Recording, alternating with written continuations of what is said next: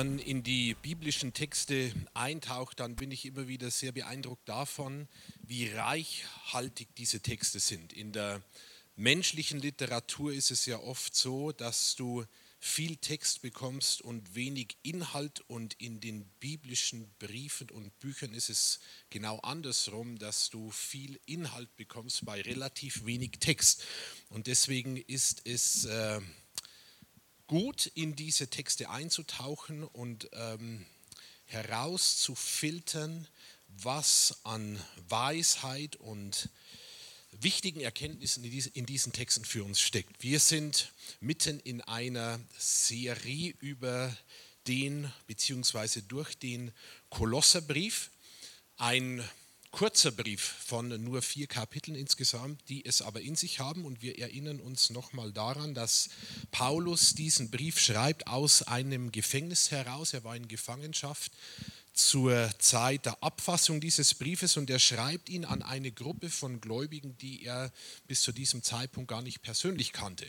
Eine Gruppe von Gläubigen in Kolosse, einer eigentlich nicht so bedeutenden Stadt in Kleinasien und man vermutet, dass diese Gemeinde dort in Kolosse gegründet wurde von und durch Epaphras, der wiederum in Ephesus zum Glauben kam, während Paulus dort gelehrt hat. Und so kommt der Link zu Paulus und Paulus hört dann über Epaphras und andere Christen von dieser Gemeinde in Kolosse auch von ihren Herausforderungen, ihren theologischen Herausforderungen und schreibt diesen Brief, um sie zu stärken und zu ermutigen, um sie aber vor allem auch auf Kurs zu halten, auf theologischen Kurs. Und ich finde das total interessant, das zieht sich im Grunde wie ein roter Faden durch ähm, alle paulinischen Briefe hindurch, dass er sehr viel Energie darauf verwenden muss, letztendlich die Gemeinden und die Gläubigen bei der Wahrheit zu halten. Weil alle möglichen Einflussfaktoren, in dem Moment, wo eine Gemeinde gegründet war, alle möglichen Einflussfaktoren kamen, um den theologischen Kurs dieser Gemeinschaft, dieser Gläubigen zu verwässern, zu verändern. Ähm, und im Grunde dieses göttliche Werk zu stoppen oder zu stören, was da dabei war, sich zu entwickeln. Also Einflüsse von sehr vielleicht traditionell religiöser Seite, wo es um die Einhaltung von Gesetzen ging, damit man errettet wird, oder die Einhaltung oder der Einfluss von mehr mystischer Seite, wie es hier auch in äh, Kolosse war, esoterische Einflüsse, der ganze Einfluss von intellektueller äh, Seite, wie Paulus das auch in Athen zum Beispiel erlebt hat, die pluralistischen Einflüsse von römischer Seite. Im Grunde waren es genau die Themen, mit denen wir heute zu tun haben. An Aktualität hat sich nichts verändert, im Gegenteil. Und deswegen ist dieser Brief an die Kolosser von ganz großer Bedeutung. Und ich habe vor, in meinem Teil heute, der unter der Überschrift Jesus Christus Quelle des Lebens steht, ich habe vor, in meinem Teil heute kurz auf drei grundsätzliche Aspekte des Kolosserbriefes einzugehen, dann drei Gedanken herauszugreifen aus dem Textabschnitt, um den es heute geht, nämlich Kapitel 2, Verse 6 bis 23 und das Ganze mit drei Bildern zu untermalen. Also drei mal drei ist die Rechnung für heute und wir stürzen uns mitten ins Getümmel. Was mir besonders auffällt beim Studieren des Kolosserbriefes, sind drei grundsätzliche Aspekte. Erstens, Paulus betont die Superiorität Christi, das heißt die Überlegenheit Christi. Das ist ein Punkt, den Paulus sehr stark ausrollt. Also Paulus schreibt und spricht im Kolosserbrief davon, dass Christus das Oberhaupt der ganzen Schöpfung ist, dass er Herr ist über alle Mächte und Gewalten und dass durch Christus diese Fülle und Autorität in uns ist. Und das ist eine total bahnbrechende Botschaft, die mit der Verkündigung des Evangeliums einhergeht, ein tatsächlicher Paradigmenwechsel im ganzen Denken, weil bis zu diesem Zeitpunkt der Versuch der Menschen immer darauf lag, aus ihrer eigenen Kraft quasi den Anforderungen Gottes gerecht zu werden. Und das war zum Scheitern verurteilt. Und ein gutes Beispiel für dieses Scheitern müssens bei diesem Ansatz ist einfach die Geschichte des Volkes Israels, äh, wo man von Anfang bis Ende ähm, nachvollziehen kann und ablesen kann, dass es nicht gelingen kann, aus einer im Grunde nicht kompatiblen, nicht mit Gott kompatiblen Natur heraus den Anforderungen Gottes gerecht zu werden. Und jetzt kommt Jesus Christus und ähm, verändert total die Spielregeln, dass es nicht mehr darum geht, dass wir Anforderungen erfüllen, sondern dass er mit seiner Gerechtigkeit und Heiligkeit und Kraft und seinem göttlichen Wesen und seiner Fülle in uns hineinkommt, unsere Natur von Grund aus erneuert und verändert und uns quasi kompatibel macht mit den Anforderungen Gottes, nicht aus uns, sondern von ihm und durch ihn her und uns in einen gerechten Status versetzt und diese ganze Fülle und Kraft Christi jetzt nicht nur in Christus ist, sondern durch Christus auch in uns und wir mit ihm verbunden sind. Also diese Überlegenheit, diese grundsätzliche Überlegenheit Christi, die Paulus im Kolosserbrief deutlich macht und die wir uns wirklich mal auf der Zunge zergehen lassen müssen. Ich greife noch mal ganz kurz zurück auf das erste Kapitel des Kolosserbriefes und zitiere ab dem Vers 15, wo Paulus davon schreibt, der Sohn ist das Ebenbild des unsichtbaren Gottes. Er fasst noch mal diese Überlegenheit Christi zusammen, der Erstgeborene über der gesamten Schöpfung. Durch ihn wurde alles erschaffen, was im Himmel und auf der Erde ist. Das ganze Universum wurde durch ihn geschaffen und hat in ihm sein Ziel. Er war vor allem anderen da und alles besteht durch ihn. Und dann fährt Paulus fort und sagt, er, also Christus, ist das Haupt der Gemeinde. Er ist der Anfang der neuen Schöpfung, diese neue Schöpfung, von der ich gerade sprach, die in uns mit einem erneuerten Geist beginnt. Er ist der Anfang der neuen Schöpfung. Nach Gottes Plan soll er in allem den ersten Platz einnehmen. Gott hat beschlossen, mit der ganzen Fülle seines Wesens in ihm zu wohnen. Und diese Verse aus dem Kolosserbrief sind ein Link zu 1. Mose 1.1, wo wir lesen, dass am Anfang Gott schuf, die Schöpfung alles geschaffen ist. Sie sind ein Link zu Johannes 1.1, wo wir davon lesen, dass am Anfang das Wort war und dass durch das Wort Jesus Christus alles geschaffen wurde und dass nichts ist, was ohne ihn geschaffen ist. Und diese Verse sind auch ein Link zum Beispiel ins erste Kapitel des Hebräerbriefes, wo auch diese Überlegenheit Christi herausgestellt wird und wo wir lesen, dass durch ihn, also Christus, Gott die ganze Welt erschaffen hat und dass er Christus das vollkommene Abbild von Gottes Herrlichkeit ist. Also was ich an diesen Gedanken so interessant finde, ist, dass es einen Zusammenhang gibt vom Anfang der Bibel, 1. Mose 1.1, bis zum Ende der biblischen Schriften. Und das macht deutlich, dass die Aussagen der Bibel mal grundsätzlich kohärent sind. Das heißt, dass sie zusammenhängen, dass es keine Widersprüche sind, sondern dass es einen roten Faden vom Anfang bis zum Ende gibt, der schlüssig ist und der im Endeffekt auf Jesus Christus hinausläuft und auf ihn hinweist. Also diese Überlegenheit Christi, die Paulus betont und von der Epaphras auch angesteckt wurde und überzeugt wurde und sich entschied, Christ zu werden und dann nach Kolosse ging und dort dieses Feuer des Glaubens ausbreitete. Und das hat dann auf einige Resonanz offensichtlich gestoßen und Menschen haben sich entschieden, zu glauben. Das ist übrigens der Weg, wie man Christ wird. Also Christ wird man nicht, indem man in einer Kirche groß oder klein sozialisiert wird, sondern Christ wird man durch eine Entscheidung und durch den Glauben. Reinhard Bonke sagte mal, wenn ich in einer Garage geboren werde, bin ich auch kein Auto. Und das ist richtig und das ist auch wichtig.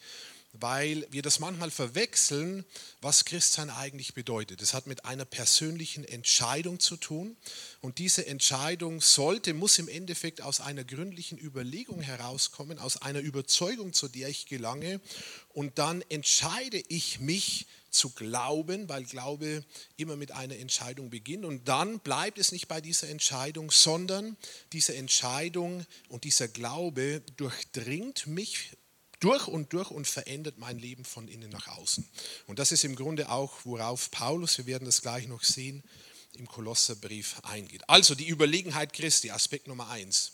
Der zweite Aspekt, der mich im Kolosserbrief sehr anspricht, ist diese Tatsache, und das ist auch wiederum eine Aussage in unseren Versen heute aus dem zweiten Kapitel, ist die Tatsache, dass wir mit ihm, mit Jesus Christus verbunden sind im Kolosser 2,10 schreibt Paulus, ihr habt an dieser Fülle teil, weil ihr mit Christus verbunden seid. Mit ihm, der das Oberhaupt aller Mächte und Gewalten ist.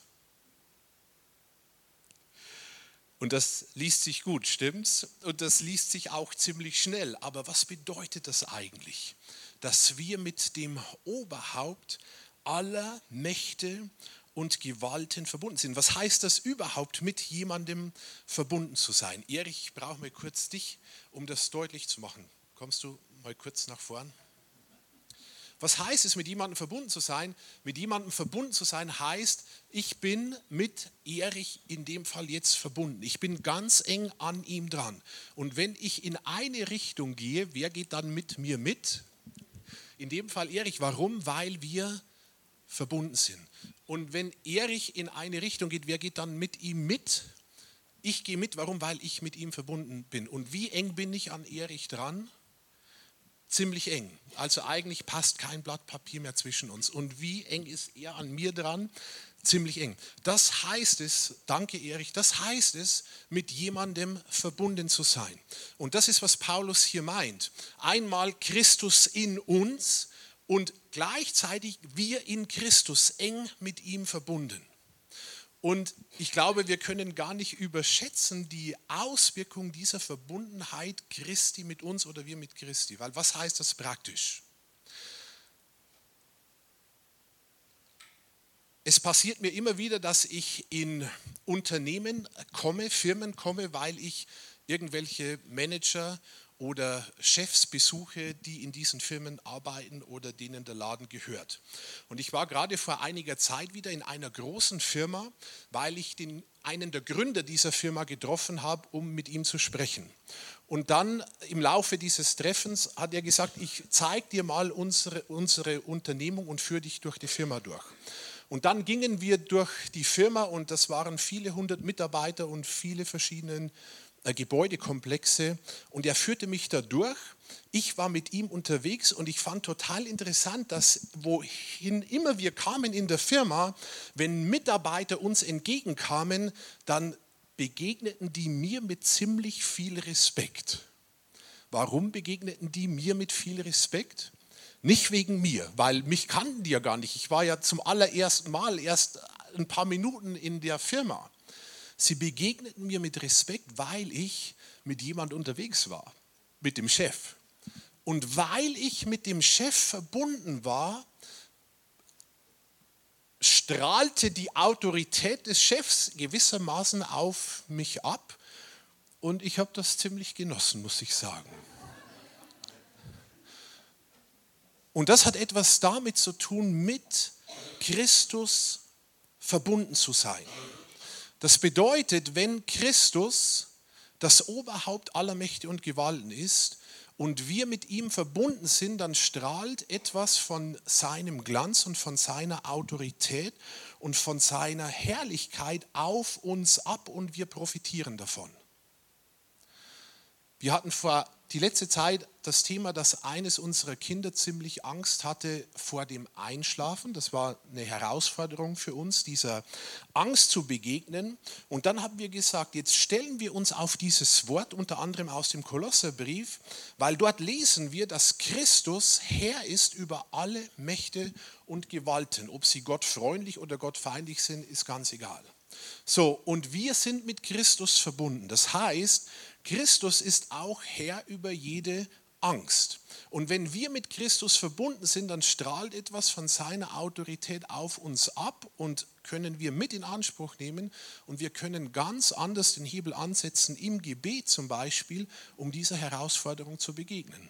Und so war dann unser Gebet, dass wir uns auf dieses Wort Gottes gestellt haben und gesagt haben, wir wissen, weil das Wort uns diese Zusage macht, dass die Angst in unserem Fall jetzt Jesus untergeordnet ist und wir in Autorität, weil wir mit Christus verbunden sind, über diese Angstposition einnehmen können und sie überwinden und besiegen können. Und das hat etwas zu tun mit diesem Verbundensein in Christus.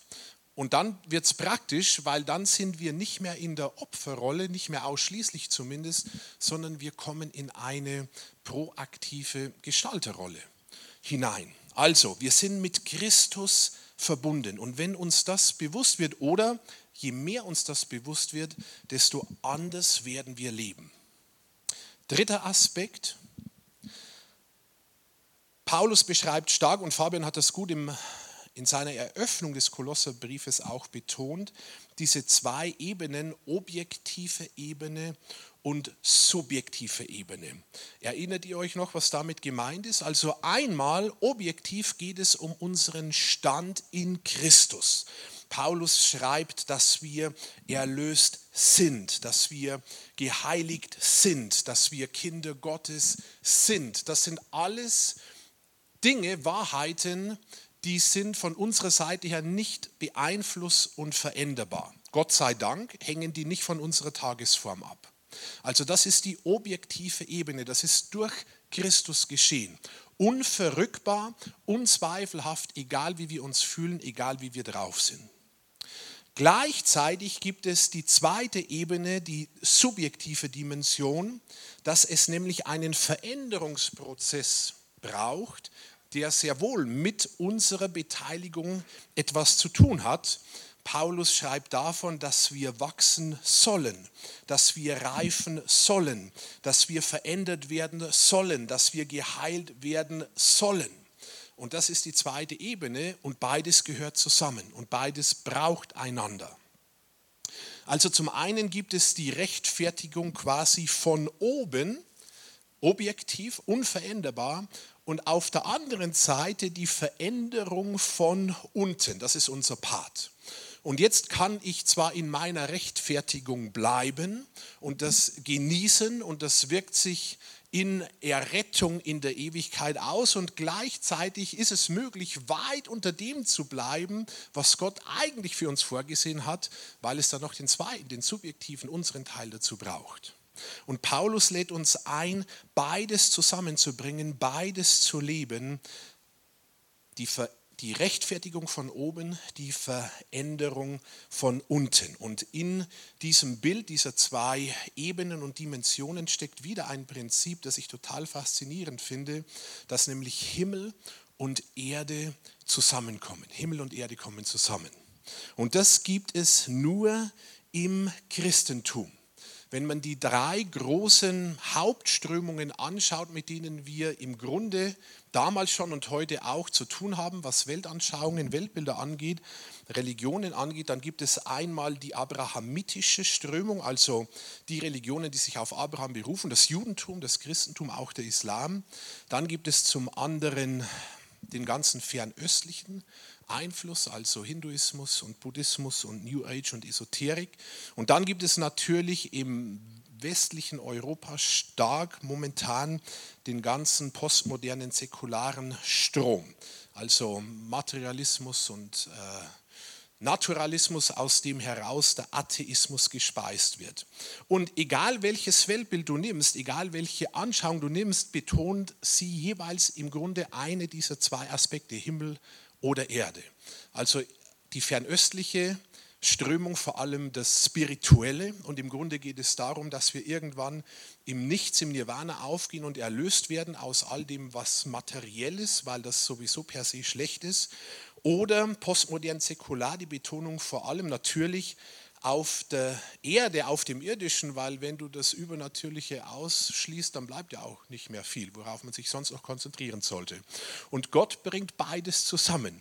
Der Gott der Bibel ist der Gott, der Himmel und Erde zusammenbringt. Das ist am Anfang der Schöpfung so, als Gott selbst schafft und die Erde kreiert. Das ist zur Mitte der Geschichte so, als Jesus als Sohn Gottes auf die Erde kommt.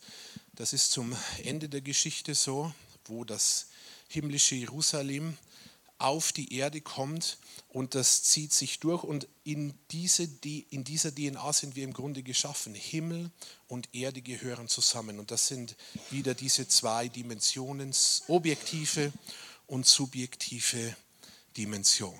Also, das ist ein, in der Wirtschaft würde man sagen, das ist der USP, der Unique Selling Point, das Alleinstellungsmerkmal, das total Faszinierende des christlichen Glaubens, dass niemand anders, keine Anschauung, keine Philosophie, keine Religion uns bieten kann.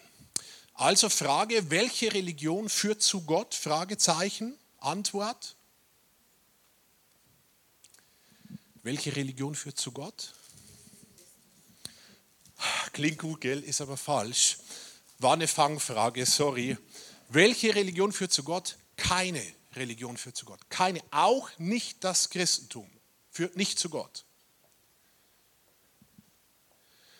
Es gibt eine Religion, die Gott zu den Menschen führt. Und das ist das Christentum. Christus kam, um uns zu erretten. Und er kam, um das zu suchen, was verloren war. Nicht Christus war verloren, wir waren verloren. Und Gott kommt zu den Menschen, um zu retten und wieder herzustellen, das, was nach seinen Plänen, nach seinen Gedanken ähm, zu ihm und in einen integren, vollkommenen Zustand zurückentwickelt gehört. Also, das Christentum bringt Gott zu den Menschen und davon profitieren wir und das ist diese Veränderungskraft, in der wir stehen und von der Paulus schreibt. Und das bringt mich jetzt zu drei Gedanken aus diesen Versen aus dem zweiten Kapitel. Und ich bitte mal das erste Bild einzublenden und vielleicht das Licht auszumachen in der Mitte, dass man das besser sieht. Wenn man in diesen sechsten Vers des zweiten Kapitels einsteigt, dann lesen wir, ich zitiere nochmal Vers 6, Ihr habt der Botschaft, die euch verkündet wurde, Glauben geschenkt und habt euch Jesus Christus als dem Herrn unterstellt. So wird es in der neuen Genfer Übersetzung übersetzt. Also, ihr habt der Botschaft, schreibt Paulus, die euch verkündet wurde, Glauben geschenkt. Und das ist ein ganz großer, elementarer Einstieg schon in diese wenigen Verse, die wir heute haben, nämlich dieses Thema des Glaubens, diese Entscheidung, die wir getroffen haben, zu glauben. Und wisst ihr was? Jeder Mensch glaubt. Das klingt banal, ist aber trotzdem wichtig, weil oft wir unterscheiden zwischen vermeintlich Aufgeklärten einerseits und dann den Gläubigen andererseits. Und assoziieren tun wir damit in der Regel, dass dann die Gläubigen die Schwachen sind und nur die natürlich glauben, die einen Gott brauchen, weil sie aus eigener Kraft ihr Leben nicht auf die Reihe kriegen. Aber das ist nicht richtig, sondern richtig ist mal grundsätzlich, jeder Mensch glaubt. Es gibt keinen Menschen, der nicht glaubt, ob ihm das bewusst ist oder nicht, wie weit er sich mit seinem Glaubenssystem auseinandergesetzt hat oder nicht, sei dahingestellt. Aber es gibt keinen, der nicht glaubt. Und ich glaube auch, dass der Mensch gar nicht leben kann ohne Glauben. Selbst David Hume, ein großer Atheist, sagte mal, er braucht schon Glauben, um auch nur ein Ei zu essen. Also wie viel Glauben brauchen wir jeden Tag für die ganz alltäglichen Dinge des Lebens? Und deswegen ist die Auseinandersetzung nicht zwischen den vermeintlich Aufgeklärten und äh, nicht mehr den Glauben notwendig habenden auf der einen Seite und den schwachen Gläubigen auf der anderen, sondern die Frage ist nicht, ob wir glauben, sondern was wir glauben. Und ob unser Glaube wahr ist und ob er schlüssig ist und ob er praktikabel ist und ob er auch in der Krise trägt. Das sind wichtige Fragen, die wir klären müssen. Also wir sollten überhaupt keine Angst davor haben, uns zu unserem Glauben zu bekennen, weil wir in einem positiven Wettbewerb verschiedener Glaubenskonzepte stehen und ich glaube, wir haben ziemlich gute Karten. Aber die Auseinandersetzung muss gesucht werden und die darf gesucht werden und lasst uns lassen wir uns nicht einreden, dass wir praktisch rückständig wären, weil wir glauben. Jeder glaubt. Die Frage ist nur, was er glaubt. Also, und jetzt haben wir uns, ihr euch, nehme ich an, entschieden, dieser Botschaft, so wie die Gläubigen in Kolosse damals, dieser Botschaft vom Evangelium Glauben zu schenken. Und ich würde euch mal eine interessante Frage stellen, ohne dass ihr jetzt die beantworten müsst. Fragt doch euch mal selbst, warum hast du dich entschieden, Christ zu werden? Warum glaubst du eigentlich? Es ist schon einige Jahre her, da kontaktierte mich ähm, irgendein Mann, ich weiß den Namen heute gar nicht mehr, den ich, glaube ich, im Rahmen eines Vortrages mal kennenlernte. Und er erzählte mir dann, dass er ein Buchprojekt plant, wo er verschiedene Leute zu Wort kommen lassen möchte auf die eine Frage, warum bist du Christ? Und ob ich mitmachen würde bei diesem Buchprojekt. Und ich sagte, ja, ich mache mit und habe mich dann eben ausgelöst durch ihn und seine Anfrage mit dieser Frage auseinandergesetzt, warum ich Christ bin. Das hat mir ziemlich viel Hirnschmalz abverlangt und auch einiges an Zeit gebraucht. Aus dem Buch ist nichts geworden, was dieser Typ davor hatte, soweit ich weiß. Ich kam in jedem Fall nicht rein. Aber was diese Frage bei mir ausgelöst hat, und das war eigentlich das Wertvolle für mich, mal mich auseinanderzusetzen, eben mit diesem Punkt, warum glaube ich eigentlich?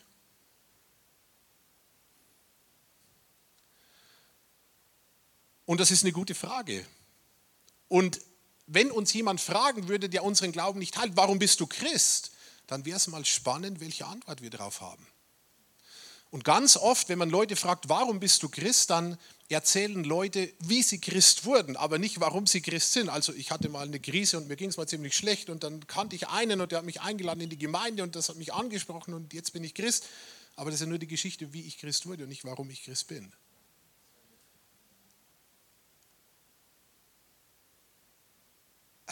Wir sind beim ersten Vers der paar Verse, die wir heute eigentlich anschauen wollen. Gell? Viel Inhalt bei wenig Text, das sind die biblischen Briefe. Also warum bin ich Christ? Das ist eine gute Frage, äh, könnt ihr euch ja mal mitnehmen und drüber nachdenken. Im Endeffekt kann es neben all den anderen Antwortmöglichkeiten, die eine Rolle spielen, im Endeffekt kann es nur eine Antwort am Schluss geben, eine sattelfeste, warum ich Christ bin, weil das Christentum die Wahrheit ist.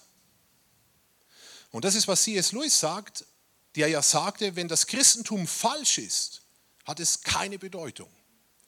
Wenn es wahr ist, hat es ultimative Bedeutung. Das Einzige, was es nicht haben kann, ist mittelmäßige Bedeutung.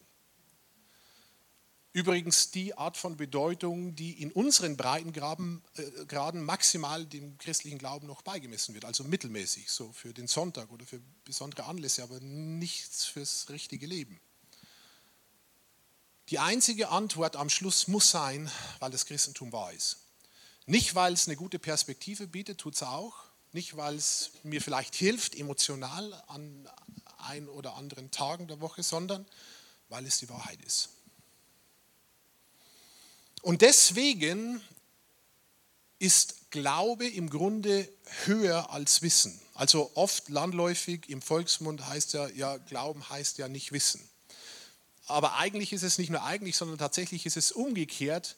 Glauben ist viel wichtiger als Wissen, weil Wissen nur aus dem Glauben heraus möglich ist. Und ich erkläre ganz kurz, was ich damit meine, indem ich Josef Ratzinger zitiere, der als Kardinal noch, als Präfekt der Glaubenskongregation, sorry, einmal schrieb, ich zitiere, es geht um die Frage, ob das Wirkliche, also das, was wir sehen, das Geschaffene, die Materie, ob das Wirkliche aufgrund von Zufall und Notwendigkeit, also aus dem Vernunftlosen entstanden ist, ob also die Vernunft selbst nur ein Nebenprodukt des Unvernünftigen und damit letztendlich auch bedeutungslos ist, oder ob wahr bleibt, was die Grundüberzeugung des christlichen Glaubens und seiner Philosophie bildet, in principio erat verbum, jetzt kann ich auch mal was Lateinisches sagen,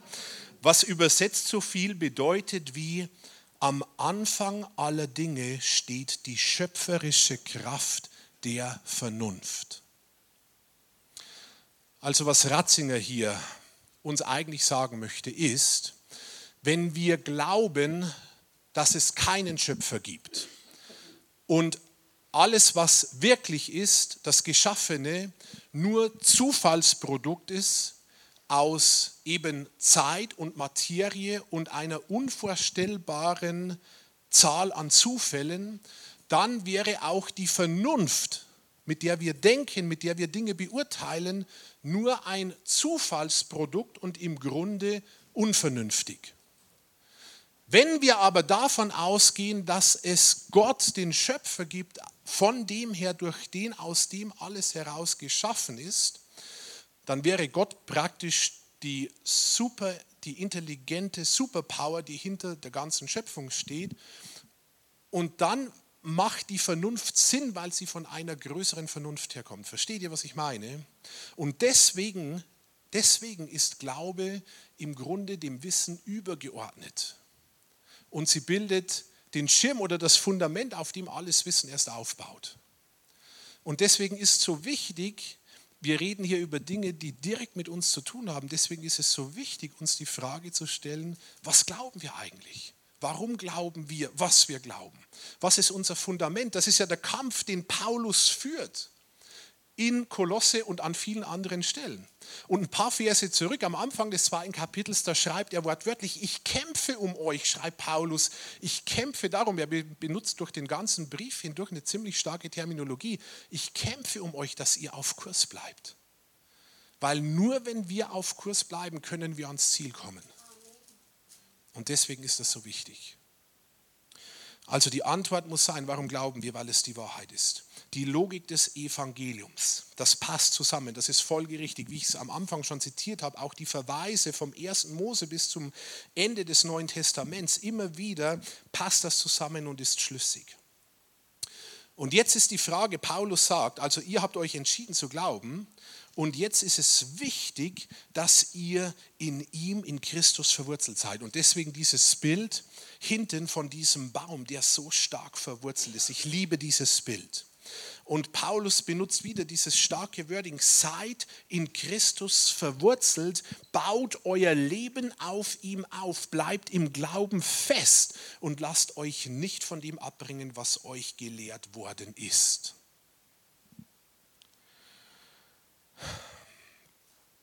Oskines spricht von unserer Gesellschaft als einer Cut Flower Society, einer Schnittblumengesellschaft. Was haben Schnittblumen an sich? Die schauen toll aus, aber sie haben einen entscheidenden Nachteil. Was haben die für einen Nachteil? Sie haben keine Wurzeln. Und was passiert deswegen? Sie verwelken ziemlich schnell. Und so ein Strauß Schnittblumen sieht toll aus, wenn du den vom Gärtner holst, aber nach ein, zwei Tagen geht es schon los und man sieht den Veränderungsprozess, weil die Verwurzelung fehlt. Und irgendwann ist der Strauß nur noch ein Häufchen Elend und ein trauriges Abbild dessen, was er eigentlich sein soll.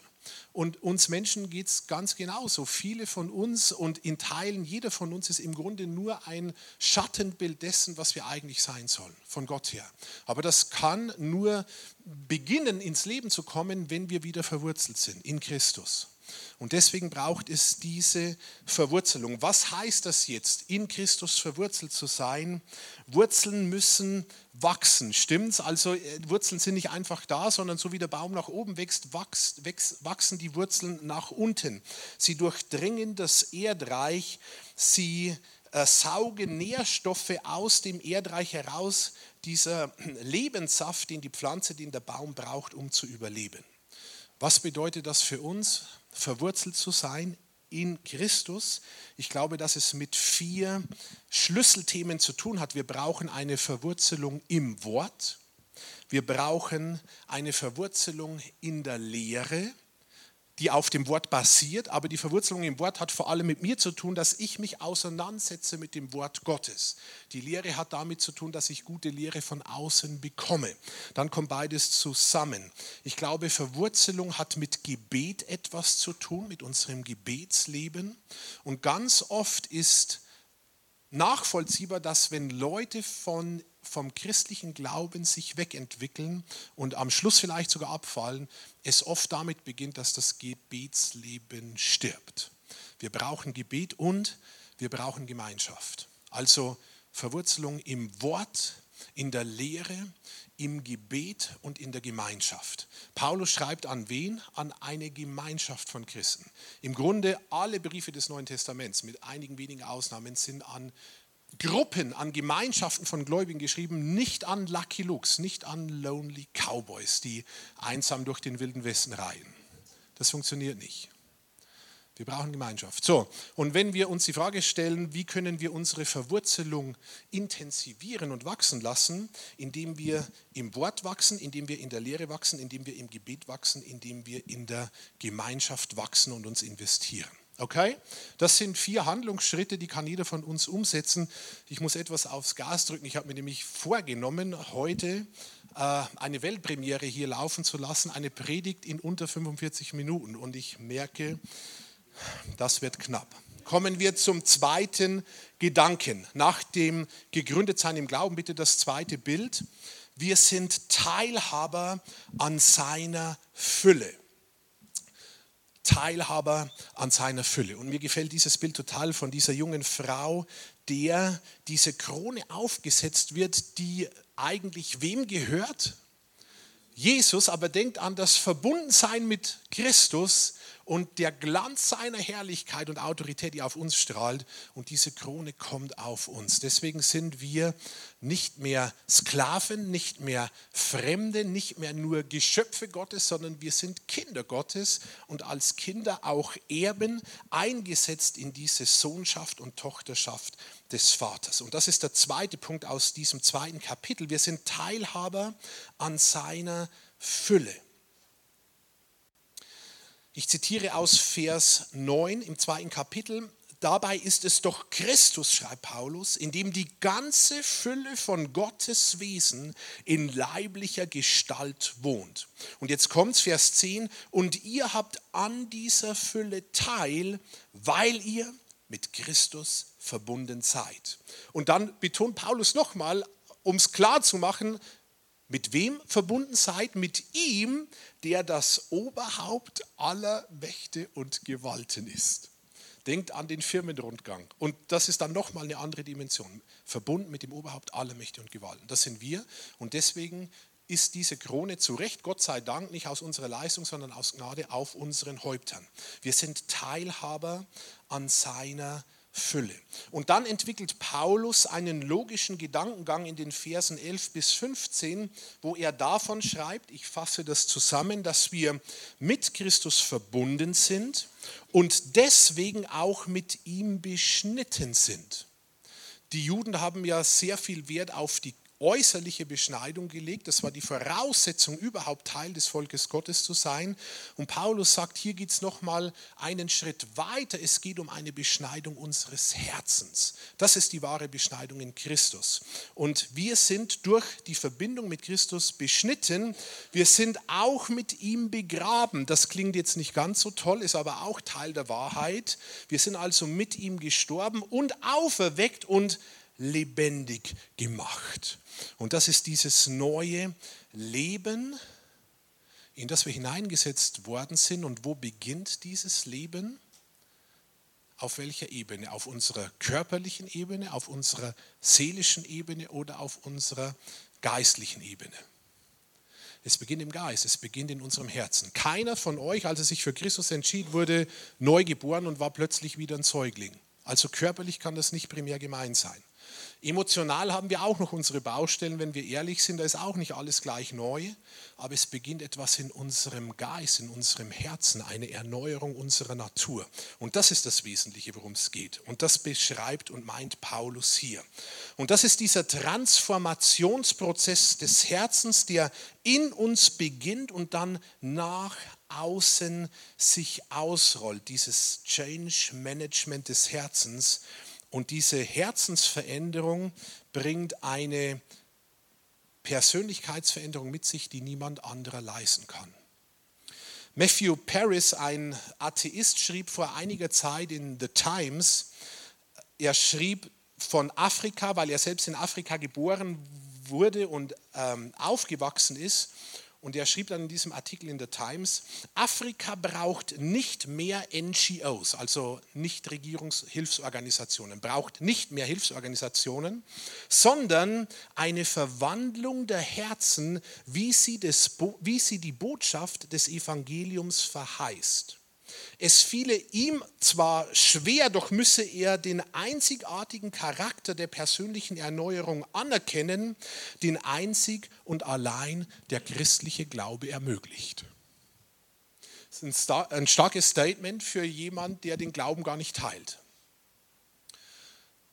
Also durch Jesus in uns, durch diese Verbundenheit mit Christus wird unser Herz erneuert und verändert. Und das ist dann diese Quelle in uns aus der Verbindung mit dem Vater, mit dem Sohn, mit dem Heiligen Geist, die von innen nach außen uns verändern kann, unser Seelenleben durchdringt, unsere Emotionen heilt, unseren Verstand neu ausrichtet, unser Denken erneuert, wie Paulus das in Römer 12, 2 beschreibt ähm, unseren Willen befruchtet und letztendlich sogar physisch auf der körperlichen Ebene sich auswirkt.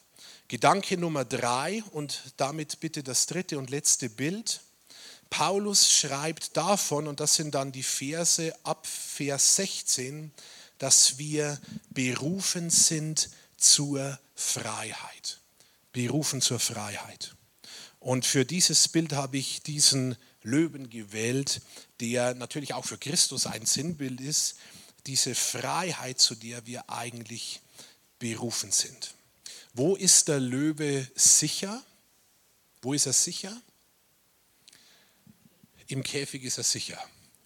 Äh, wo ist er lebendig? In der Freiheit ist er lebendig. Was ist mühsamer, Käfig oder Freiheit? Freiheit ist mühsamer, weil du musst dir dein Essen selber organisieren. Ne? Du musst äh, dein Terrain bewachen. Du musst ständig auf der Hut sein. Du musst deinen Stand einnehmen. Die Freiheit ist mühsamer als der Käfig. Was würdet ihr wählen? Also ich würde die Freiheit wählen. Das heißt, das Leben, zu dem wir bestimmt sind, hat nicht unbedingt mit Leichtigkeit etwas zu tun, sondern vielmehr mit Lebendigkeit. Und das kann manchmal mühsamer sein als andersrum, aber führt uns in unseren originalen Zustand hinein. Und so wie der Löwe sind auch wir, jeder von uns, für die Freiheit gemacht. Und zu dieser Freiheit hat uns, hat uns Christus befreit. Und diese Freiheit unterstreicht Paulus nochmal in den letzten Versen dieses zweiten Kapitels. Interessant ist, dass Oskinnes von einer Freiheit von und einer Freiheit zuspricht. Also zwei unterschiedliche Freiheiten. Einmal die Freiheit von bedeutet, ich Oskines nennt das eine Negative Freedom, nicht im Sinn, weil es schlecht ist, sondern weil es von Minus auf Null uns bringt. Wir werden frei von negativen, schlechten Prägungen, Erfahrungen, Verletzungen, Denkmustern, Dinge, die uns zurückhalten. Aber damit, wenn wir beim Bild des Löwen bleiben, also der Löwe ist noch im Käfig, die Käfigtür öffnet sich, wir werden frei von. Aber damit sind wir noch nicht nach vorne gegangen. Jetzt braucht es noch den Schritt heraus aus dem Käfig in die Freiheit, in die Prärie hinein. Und das wäre dann die Freiheit zu. Und wiederum, wir sind für beides befreit. Freiheit von dem Negativen und Freiheit zu, unser Leben jetzt in und durch Christus zu gestalten. Und ich schließe mit einem Vers, und das ist jetzt kein Statement, sondern das ist wiederum eine Frage, die Paulus den Kolossern stellt und die auch uns herausfordern könnte, mal nach einer Antwort zu suchen. Im 20. Vers des zweiten Kapitels schreibt Paulus, wenn ihr nun also mit Christus gestorben seid und die Prinzipien dieser Welt für euch hinfällig geworden sind, Freiheit von. In Christus gestorben, die Prinzipien der Welt sind hinfällig, Freiheit von. Warum, fragt Paulus, lebt ihr dann noch so, als wärt ihr immer noch Teil dieser Welt. Und das ist eine spannende Frage. Und die Frage gebe ich uns mal mit. Warum leben wir ansatzweise immer noch so, als wären wir Teil dieser Welt, obwohl wir doch befreit sind? Und im Kontext von diesem zweiten Kapitel schreibt Paulus und meint Paulus mit Prinzipien dieser Welt vor allem religiöse Rituale und Vorschriften die da versucht wurden, wieder der Gemeinde aufzuerlegen. Und Paulus sagt, das braucht es nicht mehr, weil ihr seid befreit davon. Das ist alles nur ein Abglanz des wahren Bildes. Und Christus hat euch frei gemacht, Freiheit von. Und jetzt geht ihr aus Christus euer Leben hin zu gestalten, das, die Freiheit zu. Was steckt hinter religiösen Ritualen? Im Grunde Selbsterlösung und Unabhängigkeit. Also ich mache es doch aus mir selbst. Gerecht werden im Grunde brauche ich und will ich auch niemand über mir, keine Autorität über mir. Ich will unabhängig sein. Und das steckt hinter, äh, hinter religiöser Kraftanstrengung. Und wir sind alle verleitet dazu, in diese Muster zu verfallen. Und Paulus ermutigt uns, ermahnt uns, nicht da reinzutappen, sondern diese Freiheit, in diese Freiheit einzutreten, in die Christus uns befreit hat. Und das ist meine Ermutigung zum Abschluss. Wie machen wir das? Ich erinnere wieder an die zwei Kraftfelder, von denen auch Helmut Thielicke spricht. Das Kraftfeld des Todes oder das Kraftfeld des Lebens. Das Kraftfeld der Unfreiheit oder der Freiheit. Das Kraftfeld des Käfigs oder der Prärie. In dem Moment, wo wir spüren, dass wir in der Unfreiheit sind, können wir was tun? Wir können uns entscheiden herauszutreten und sagen, in Christus bin ich befreit und ich stelle mich, trete ganz wieder in das Kraftfeld der Freiheit und des Lebens hinein und nehme darin meinen Stand ein. Das ist, was Dietrich Bonhoeffer einmal sagte, als er sagte, Christus ist nicht gekommen, um eine neue Religion zu bringen, sondern das Leben. Und das ist die Botschaft des Evangeliums und das ist im Grunde auch die Botschaft des Kolosserbriefes. Und in diesem Sinn schließe ich und ermutige uns alle, dieses Leben in Christus immer wieder neu zu ergreifen.